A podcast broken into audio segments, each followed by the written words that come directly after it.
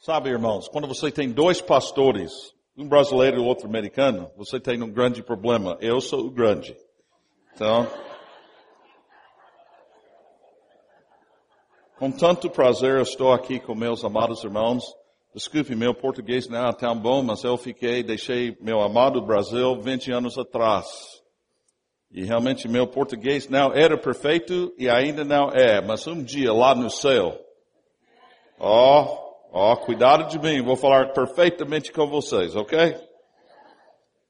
Irmãos, realmente é um grande prazer estar com Gilberto e a sua família, tu que fiz também, e com meus amados aqui. 25 anos atrás eu estava aqui na Brasília. Imagina como essa cidade mudou em 25 anos. E como, não é?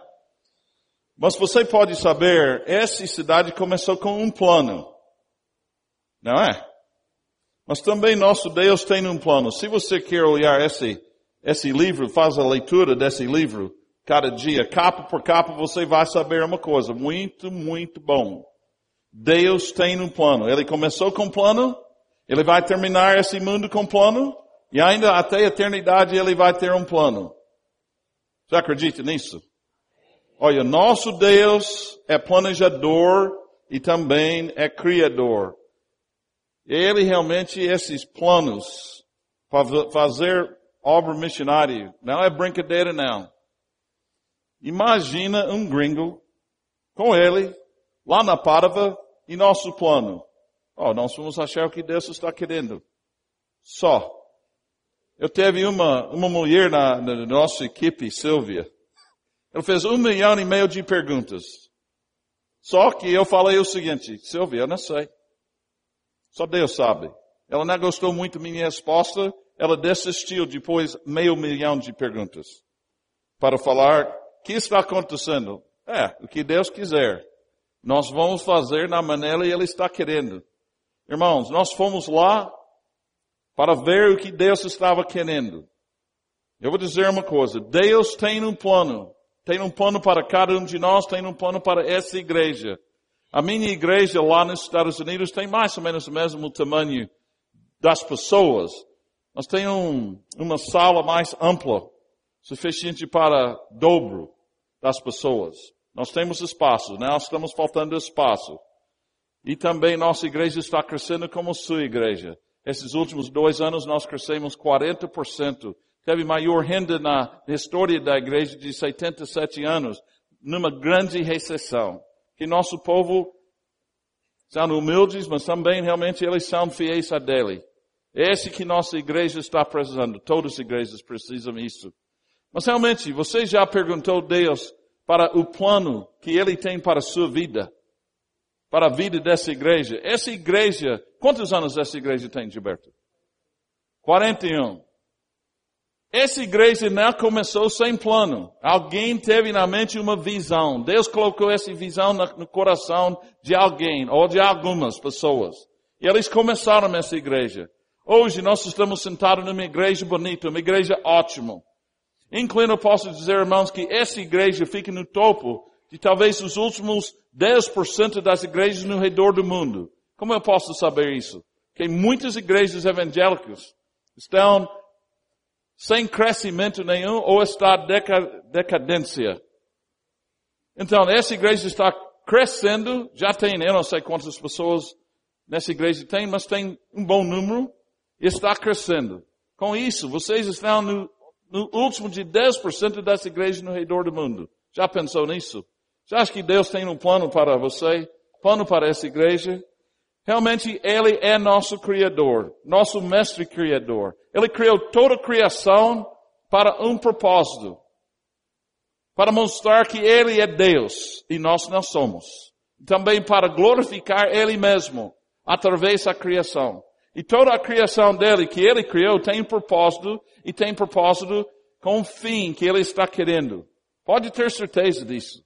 Nada acidente. Ele não acordou um dia e disse, ups, Deus não fez isso, não. Nenhuma vez.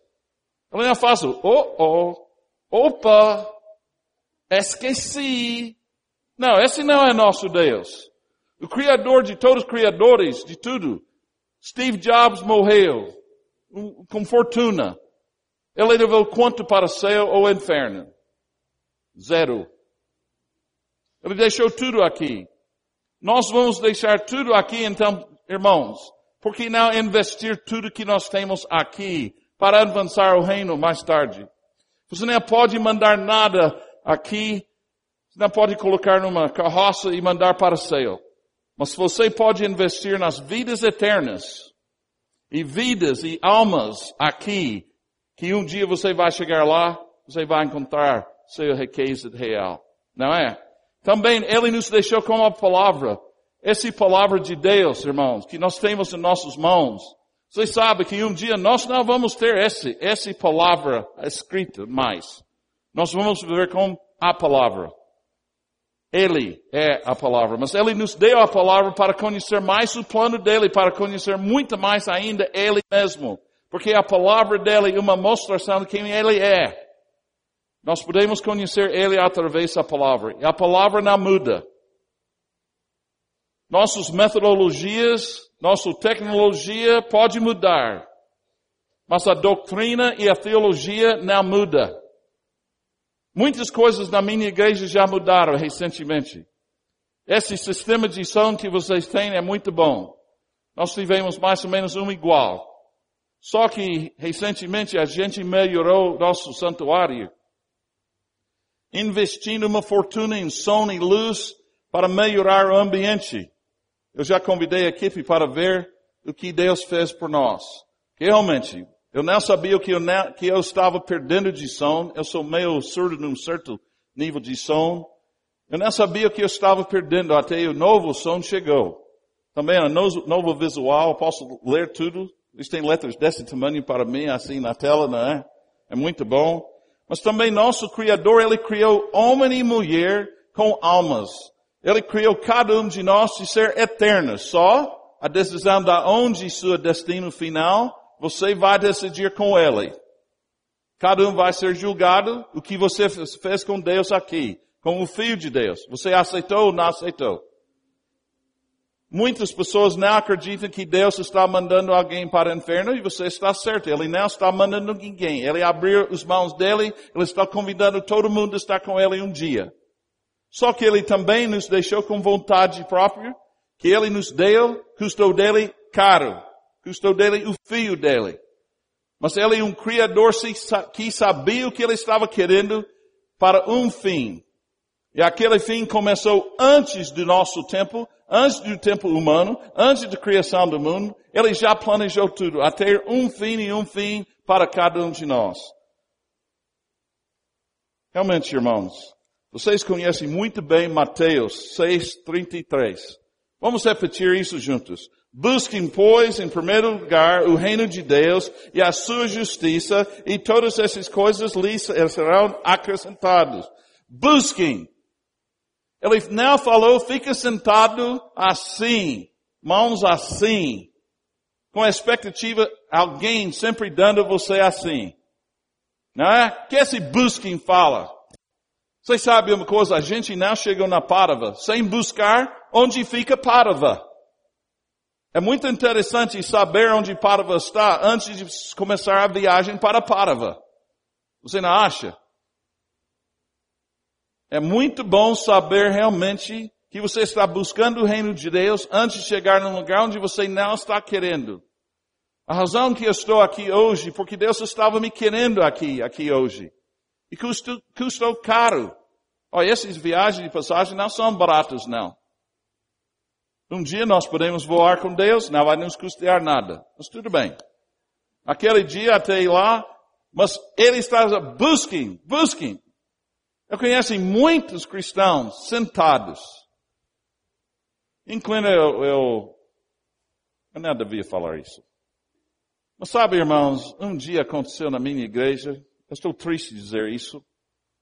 Aconteceu que um vizinho, um, um, um amigo, um vizinho da, da igreja visitou começou a sentar num banco.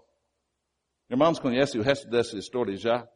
Alguém aproximou e disse, oh, é, é, é, desculpe, mas a gente sempre fica sentado aqui. Você acredita nisso? Oh, oh, quando foi falado para mim, eu teve um raiva, estava querendo tirar os bancos, jogar fora aquele banco, e não deixa ninguém sentar naquele banco. Só que aquela pessoa não sabia, era antes da reforma do nosso templo. E o próximo domingo a gente mudou para o outro lado da rua, nosso lugar de atividade, e a gente tirou todos os bancos. Jogaram eles, venderam eles, e agora aquele casal não pode dizer, ah, onde está nosso banco? Deus não está querendo de nós de ficar sentados como cristãos. Vocês têm uma equipe aqui sensacional. A equipe que me ajudou, que nos ajudou aqui nessa conferência, tá, cada um, olha, todos deles são pessoas finas. Você acha que eles ficaram sentados? Gustavo, onde está, Gustavo está? Ah, está aqui. Gustavo é muito jovem, ao lado dele é outro jovem. Esses dois jovens, vocês dormiram muito bem ontem à noite. Olha, esse jovem, convidei ele, que eu convidei, Gustavo, por favor, sua esposa está fora da cidade, vem cá conosco e vamos comer uma coisa. Ele falou, pastor, muito obrigado, mas estou tão cansado. Essa é coisa boa, mas eu também, uma garantia, também a gente ficou cansado depois. Mas irmãos, não precisa pensar, você precisa descansar muito nesta terra. Você vai ter muito tempo no outro dia, lá no outro local. Mas Deus está querendo que a gente busque dele e busque dele firmemente com todo o coração. Você está fazendo aquele? Também em Provérbios 11, 30. Pastor Gilberto, nós vamos saber logo quantos sábios essa igreja tem. Cuidado comigo. Ele já sabia isso. O fruto Fala comigo. Fala com esse versículo, Provérbios 11, 30. O fruto da retidão é árvore de vida. E aquele que, com, o que? Obrigado. Olha, hoje é, sei lá, 10? 9 de outubro. Desde janeiro, esse ano, até outubro, quem buscou, quem realmente conquistou uma alma ao lado de Cristo, levante a mão. Não, eu falei, levante a mão. Fique em pé. Por favor, fique em pé. Vocês são os sábios conforme da palavra de Deus. Fique em pé. Pastor, você pode tornar e olhar todos. A maioria são sábios aqui, conforme da palavra. Sua resposta?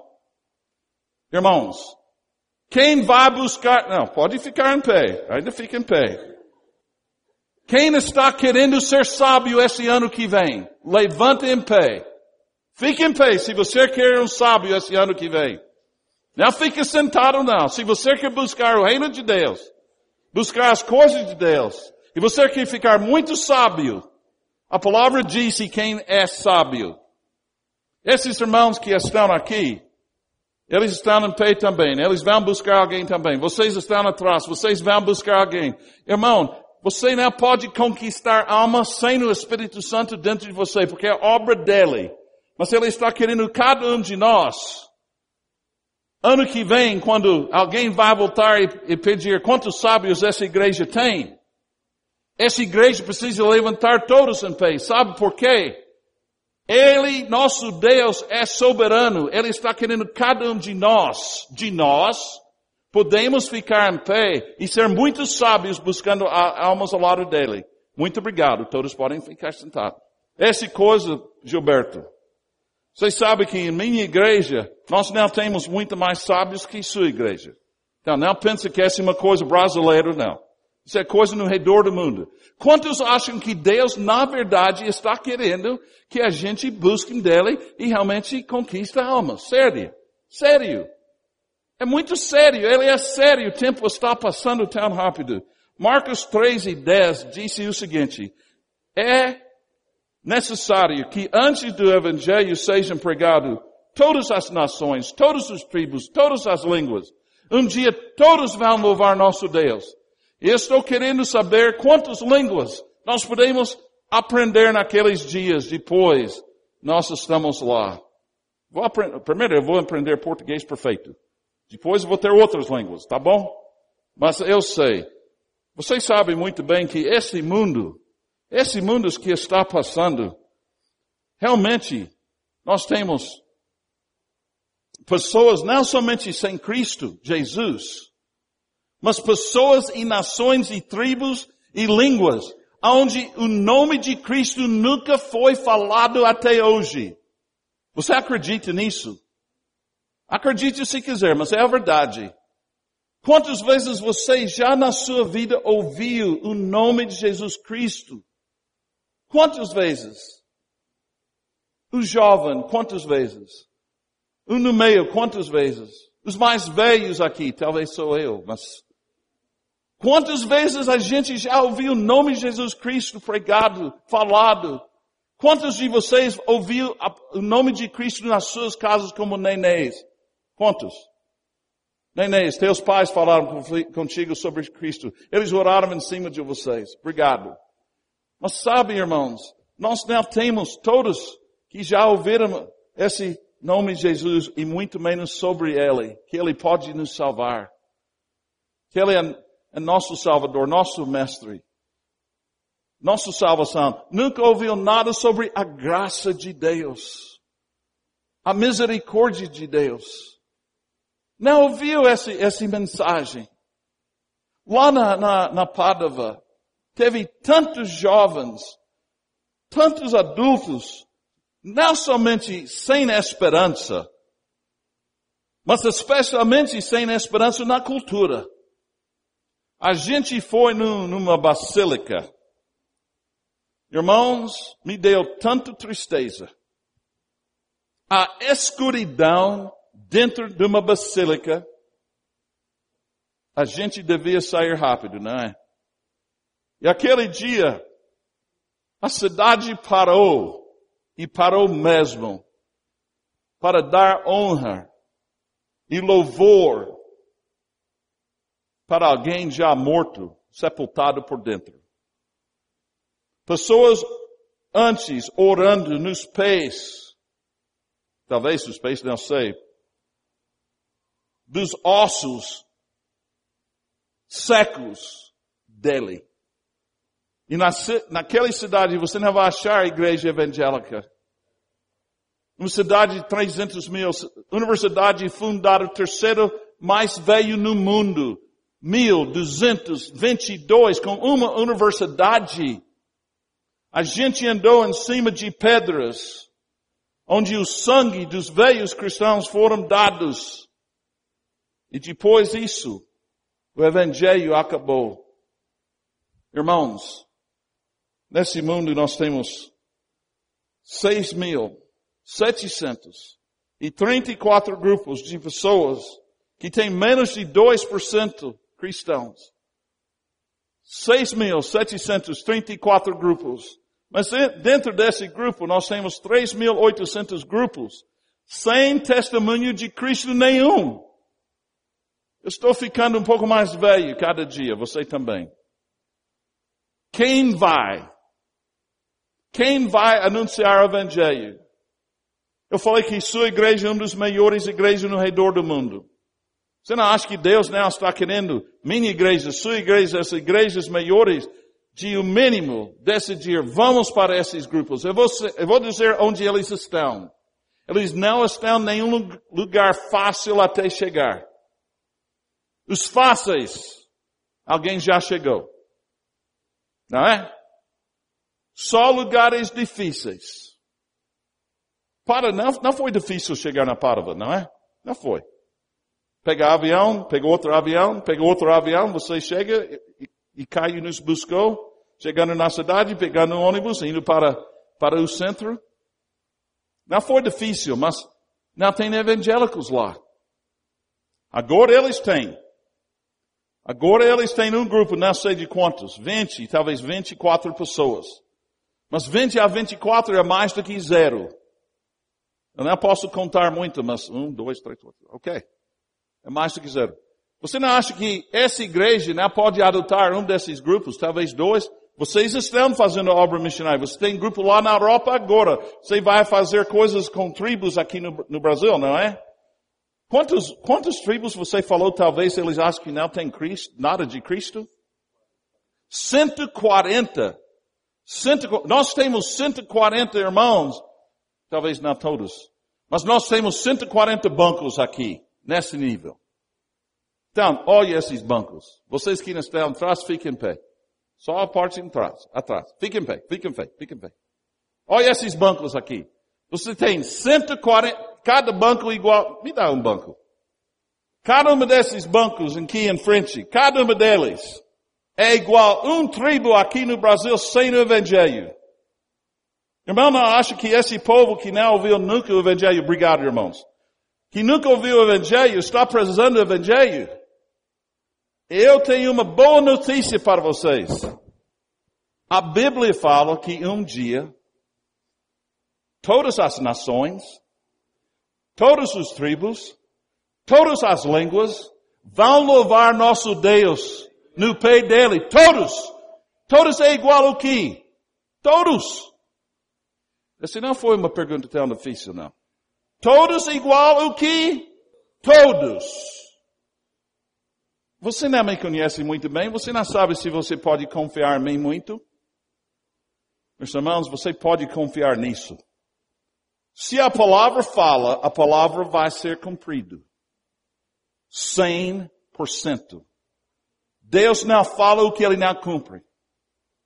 E foi ele que escreveu um dia, todas as línguas, todas as tribos, todas as nações, eles vão louvar nosso Deus. Mas até aquele dia ele está, está esperando, esperando para o povo dele até chegar nesses grupos, anunciar, mostrar, fazer relacionamentos com eles. Nós temos um alvo, nossa igreja. Vou mostrar o alvo. O alvo da nossa igreja é assim. Alcançando o Vale do Rio, porque nós estamos no rio da, do rio de Arkansas, bem na beira, alcançando o Vale do Rio, Estados Unidos e as nações para Cristo Jesus. Eu estava numa igreja, irmão, eu fiz parte de uma igreja em Arkansas, lá no Spring, de outra igreja. Eles fizeram um alvo semelhante. Eles fizeram no, no, que você chama quando a igreja está fazendo uma conferência, né? fazendo votação da coisa. Essa assembleia, obrigado. Eles estavam numa assembleia e aquele dia o pastor estava pregando, muito melhor que eu, claro. Numa igreja de 2.500 frequentantes. 2.500 frequentantes. E foi colocado em voto o seguinte. A nossa igreja está deixando nosso pastor titular, nossa equipe e nossos irmãos líderes de fazer qualquer coisa para alcançar nossa região, Estados Unidos e o mundo para Cristo. Foi colocada em voto. Votação naquela noite. Sabe quantos votaram em favor? Somente Todos, exceto 14 pessoas. E um irmão naquela noite, ele me aproximou depois, ele falou, Steve, o que a gente votou hoje? Eu falei, você está falando o custo? Eu falei, sim, o custo. Ah, mínimo irmão, 7 milhões de dólares hoje e mais tarde 20 milhões nos próximos 3, 4 anos e nem eu não sei quantos mais. Irmãos, hoje, com aquele tipo de visão, fazendo qualquer coisa. Nem devia votar de novo. Nada está colocado em votação naquela igreja de novo se eles estão fazendo esse tipo de coisa.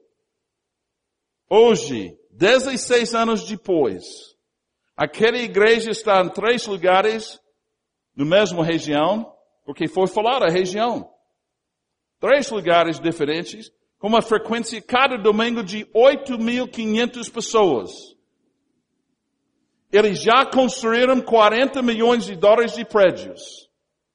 Mas também eles já mandaram cano mais e mais e mais pessoas para Estados Unidos e para o resto do mundo. Deus começou de abençoar, ele abençoou aquela igreja muito, 2.500 pessoas, mas ele começou de dar bênção em cima de bênção. Eu vou concluir com com esse, meu tempo está escapando. Não pensa que ele só tem pessoas ricas. Tem alguém que não é muito rico aqui? Obrigado. Nós temos alguns. O resto são. Tá bom. Não. Se você não levantou a mão, aceita a sua palavra. Tudo bem. Vou falar mais tarde porque eu estou olhando tudo. Alguém tirou foto. Ele vai ter foto que não levantou a mão e ele vai aproximar você para mais dinheiro. Ok. Não. Vamos voltar para a coisa séria. A igreja estava começando, necessitado para precisando 25 milhões de dólares. Irmão, esse realmente é uma fortuna. É, caminhões de fortunas, na verdade. Uma mulher de idade, uma viúva, aproximou o pastor lá. Ela tirou o anel de casamento dela. Colocou na mão dele falou o seguinte, pastor, essa é a única coisa na minha vida de valor. Eu sou pobre, mas eu quero participar com tudo possível. E o pastor orou e depois ele pediu ela pergunta, por favor, irmã, você me dá permissão de fazer qualquer coisa com esse anel que você deu para a igreja que precisa vender? Ela falou sim. Ele teve uma reunião na próxima noite numa casa com outros irmãos. Ele, ele colocou o anel dela diante deles.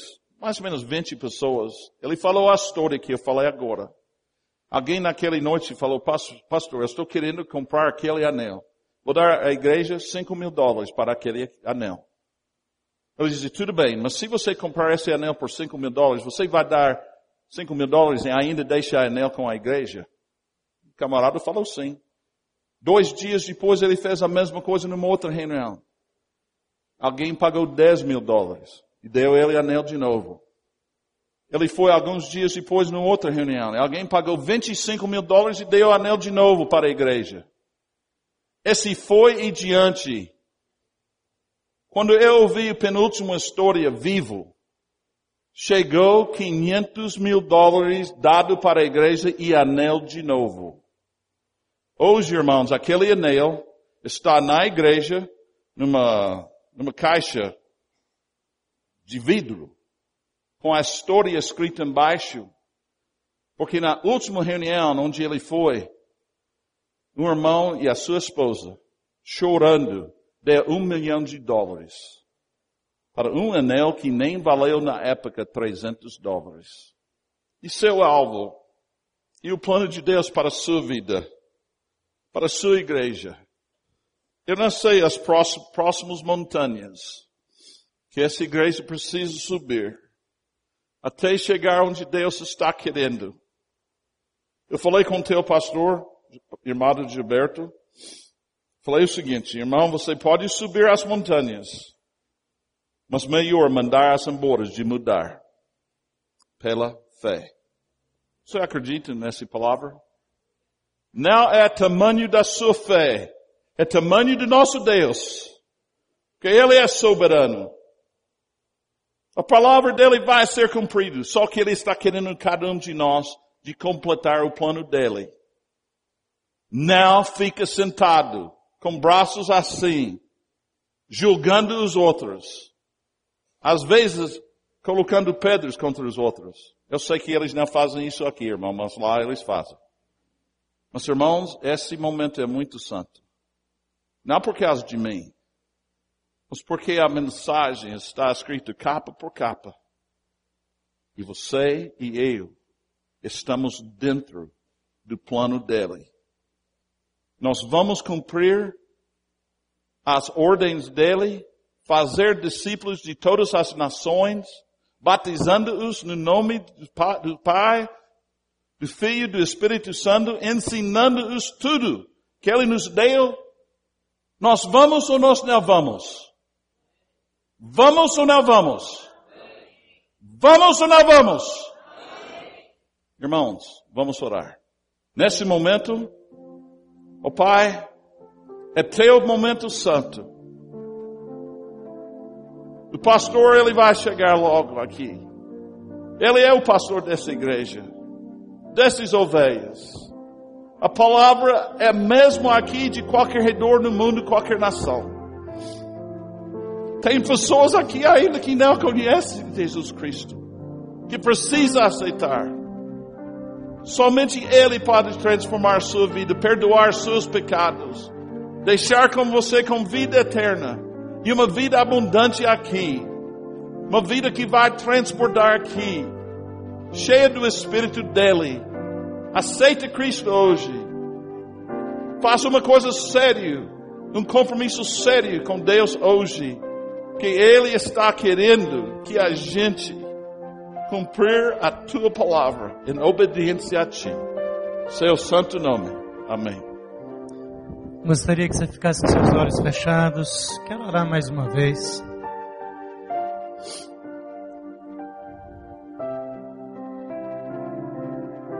Recebemos de Deus muito mais do que nós de fato necessitamos.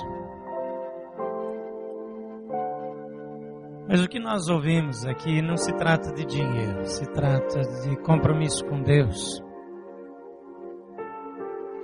Eu gostaria de fazer duas orações. A primeira, eu gostaria de orar por você se eventualmente você está aqui hoje qualquer razão você ainda não fez um compromisso pessoal com Deus. Não temos poder para transformar o mundo, nem mudar a vida de uma pessoa sequer, nem a nossa própria. Tudo é obra de Jesus Cristo. E a Bíblia diz que ele veio a esse mundo por minha causa, por sua causa. E se você está aqui nessa manhã e não tem um relacionamento pessoal com Jesus, Jesus Cristo não é o dono, o Senhor da sua vida, eu gostaria de orar por você. A Bíblia diz que quando nós confessamos a Jesus como Senhor e cremos que Ele é o Filho de Deus, nós vamos ser salvos. Começa um novo tempo, uma nova vida, uma nova história, porque é Jesus que transforma. Queremos ir aos lugares distantes, para as tribos lá, às vezes no meio da selva, aprender um idioma, porque sabemos que falar de Jesus muda a história, a existência das pessoas. Mas talvez você está aqui nessa manhã e não tem esse relacionamento com Jesus. Por que não fazer isso agora mesmo? Jesus nos convida andar com Ele. Você gostaria de receber Jesus como seu Senhor e Salvador? Levante uma de suas mãos onde você estiver. Eu quero orar por você. Só se for o seu caso. Você não precisa levantar a mão por minha causa, nem por causa de ninguém. Mas se você ainda não começou um novo relacionamento com Jesus, está aqui. Comece hoje mesmo, faz um sinal, eu quero orar por você. Alguém? Segunda oração que eu quero fazer nessa manhã é por você que de alguma maneira Deus falou com você e você pode optar por uma vida mais simples.